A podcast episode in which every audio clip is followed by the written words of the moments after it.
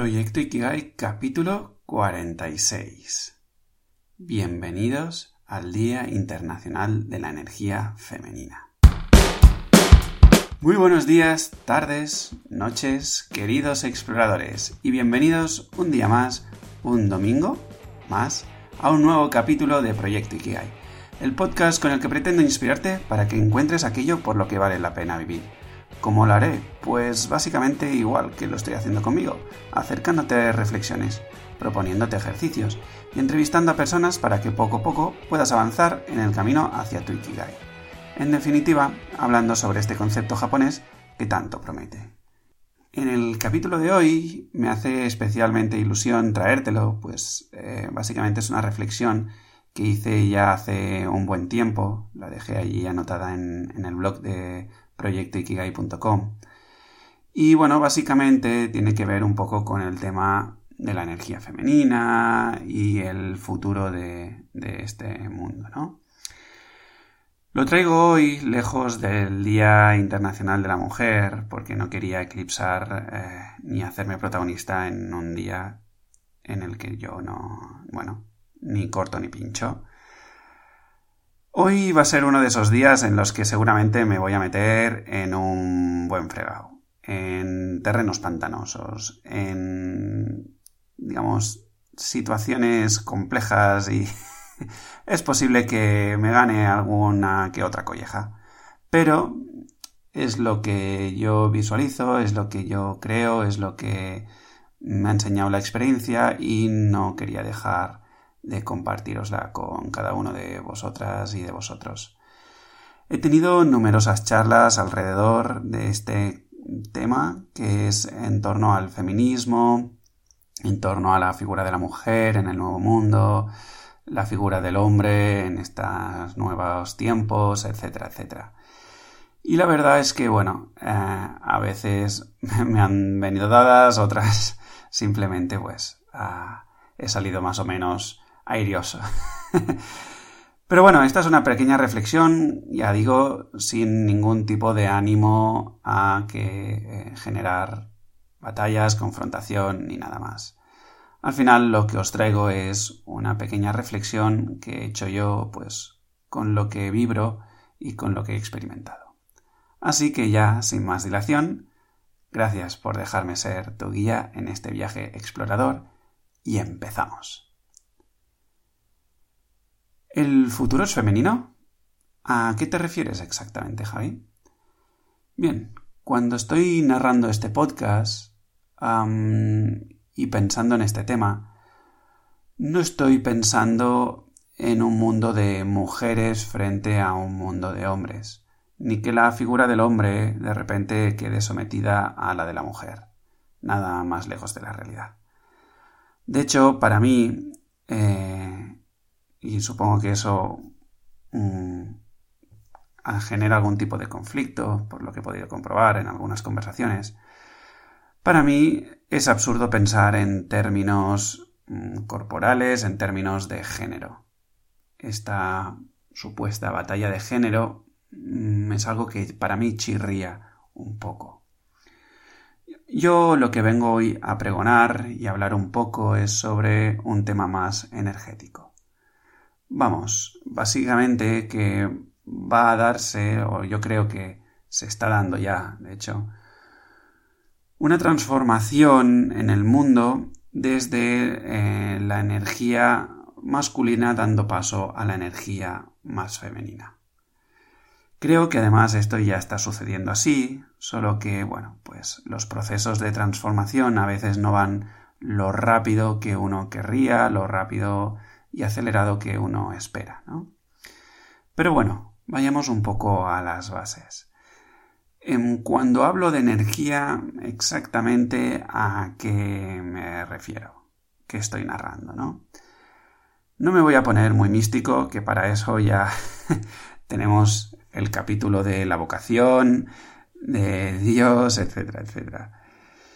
Sobre todo, bueno, básicamente no quiero meterme en más fregados de los que me corresponden, sobre todo porque, bueno, no, no los domino como para sentirme cómodo en esta conversación. Bueno, conversación ahora que espero que deje de ser unilateral y me escribas, me contactes en proyectoikigai.com barra contactar.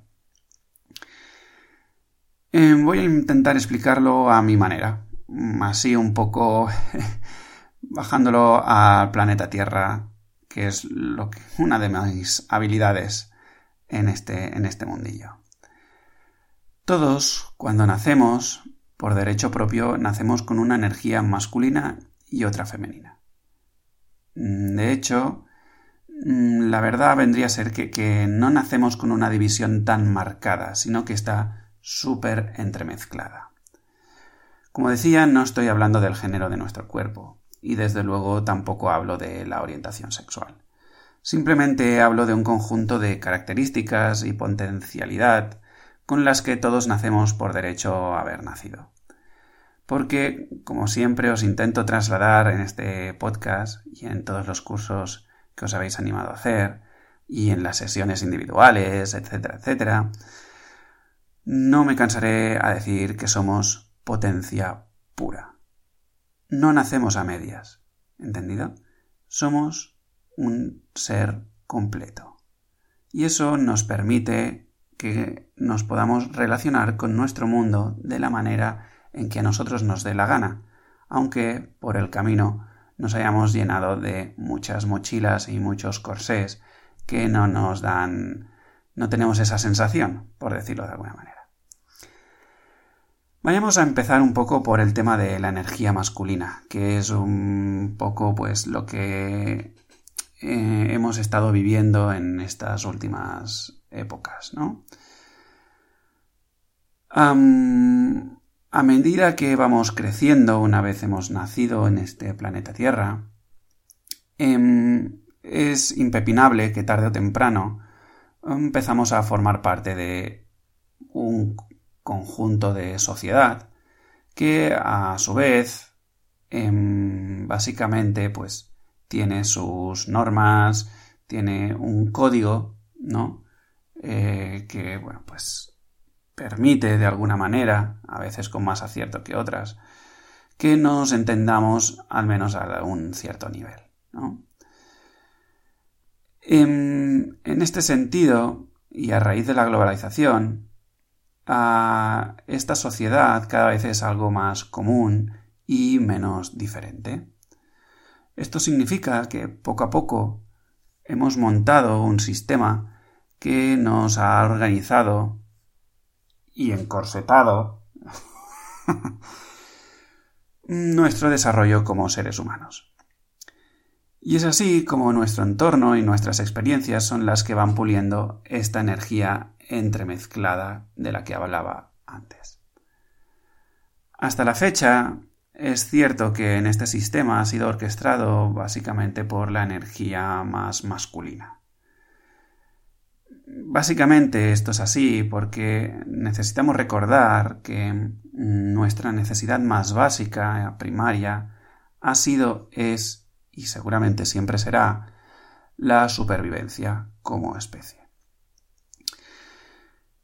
En tiempos remotos, esta supervivencia se conseguía básicamente por temas como la fuerza física, eh, siendo muy resolutivos y determinados para, bueno, pues enfrentarnos a esas mm, amenazas del mundo exterior. Estas tres características son más bien propias de lo que yo llamo la energía masculina, que no significa que sea exclusivamente de la figura del hombre, entendido el hombre como el macho ibérico que tiene el órgano sexual masculino. No, me refiero sobre todo a un tema energético. Con el tiempo, y resumido de una manera muy bruta y tosca, lo sé, mm, toda esta, digamos, prevalencia de, estas tres características y seguramente alguna más, mm, deriva hacia el sistema industrial. Este sistema, para funcionar correctamente, necesitaba pues una preparación concreta de los jóvenes que trabajarían en las fábricas. Todo esto lo tenéis más desarrollado en uno de los primeros capítulos de este podcast em, que si queréis os los dejo enlazados en las notas del programa. El caso, y ahí ya no entro porque tengo mm, total mm, desconocimiento de la razón, el sistema industrial necesitaba pues básicamente gente que trabajase en las fábricas y esta gente pues mayormente, ya digo sin saber muy bien la razón, era mm, eh, del sexo masculino. Y bueno, pues para generar toda esa masa em, de trabajadores, ah, básicamente pues se diseñó un sistema educativo que, bueno, pues estaba muy marcada aún por la energía masculina. A donde quiero llegar a parar es que mm, toda esta construcción desde la educación a los puestos de trabajo, etcétera, etcétera, em, básicamente hemos ido construyendo mm, una sociedad cuya base estaba muy marcada por estos, mm, estas características o estas cualidades, la fuerza, la determinación, el foco, bueno, todo esto propio de, de la energía masculina, ¿no? Y gracias a ello mm, hemos logrado grandes cosas como sociedad. Solo mirando a nuestro alrededor, pues podemos observar, ¿no? La enorme comodidad que nos rodea. Electricidad que ilumina mi espacio de escribir solo, con solo darle a una palanquita, una banqueta que me mantiene los pies en alto, toda la información que quiera dispuesta a un solo clic, la comodidad del sofá, etcétera, etcétera. Sin embargo, por este camino hemos ido destruyendo muchísimas cosas a nuestro paso. Si lo piensas un poco, se ve lógico. La energía masculina presenta una agresividad que no siempre se puede contener, y es algo innato. Y toda forma de agresividad lleva a alguna forma de destrucción. El reto ahora es que hemos llegado pues a un punto insostenible, diría yo, ¿no? Asoman retos muy potentes a la vuelta de la esquina. El cambio climático, yo, bueno, pues hace dos o tres semanas salían noticias de que Bill Gates mm, comentaba, ¿no? Que si no nos ponemos las pilas en los próximos años para poner foco leyes, eh, recursos económicos, pactos, etcétera, etcétera, con respecto al cambio climático, mm, dentro de poco ya pasaríamos al punto de no retorno. Otros retos es la transformación del puesto de trabajo con todas estas tecnologías emergentes como la inteligencia artificial, la robótica, el Internet de las cosas. Esto va a generar una revolución de lo que conocemos hoy eh, de puesto de trabajo muy heavy. Y es algo que ya hemos ido viendo a través del, año del COVID, ¿no? También mm, retos como la falta de agua para la superpoblación, o la contaminación del aire, o la transformación del consumo, y un largo y tedioso etcétera. Y lo único que sabemos es que estos nuevos retos no se pueden resolver desde donde se crearon. Es decir, la energía masculina no puede liderar esta transformación. Y esto es algo que ya decía Einstein cuando mm, podemos leer su famosa frase de un problema no puede ser resuelto desde el mismo grado de conciencia que lo generó. Pues viene a ser un poco esto lo que os quiero determinar, ¿no? Ah, el tema está en que todo esto que estos retos que han sido generados por el origen de poner en base la energía masculina, nos invita a que veamos que la energía masculina no puede liderar esta transformación. Y entonces es cuando entra en juego la energía femenina. La energía femenina, para mí, tiene el don de ser inclusiva. Todo lo acoge porque el valor principal que mueve a la energía femenina no es el miedo a la supervivencia como podíamos ver en la energía masculina, sino que el principal valor que mueve a la energía femenina es el amor puro, el amor de una madre, ¿de acuerdo? Y desde el amor todo tiene cabida y nada se rechaza. Y lo más importante es que el amor es expansivo y creador, y a medida que más amor entregas, más amor recibes y más amor se genera. De esta manera, potenciando la energía femenina que tenemos todos los seres humanos y vivos, aportamos una mirada más tierna. Lo que tengo a mi alrededor deja de ser una amenaza para mí, y de hecho lo veo como una parte de mí. Y esto aporta una perspectiva que permitirá una nueva transformación de nuestra especie. Por eso creo que el futuro es femenino. Y ahora es cuando empiezo a meterme en el jardín prohibido, en los terrenos pantanosos. ¡Terreno pantanoso! ¡Terreno pantanoso! ¡Ten cuidado! sí, allá voy. Muy bien. Mm, mi invitación y mi punto es el siguiente. Seas hombre o seas mujer, estés luchando por los derechos que estés luchando, te invito a que te pares un momento y hagas la reflexión que es la siguiente. ¿Desde dónde estás construyendo el nuevo paradigma?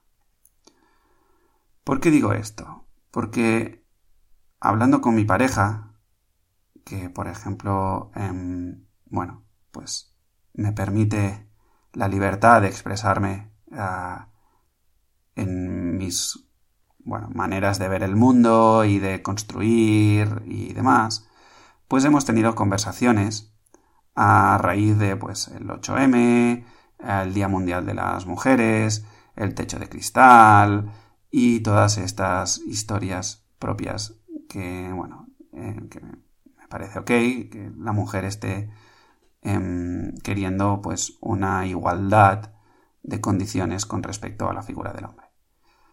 Mi punto aquí muchas veces es cuando mm, hago la reflexión de que bajo mi perspectiva hay mm, muchas mujeres y muchos hombres también que están orientando mm, erróneamente para mí, ya digo que es una opinión propia, están orientando erróneamente la manera de crear un nuevo paradigma.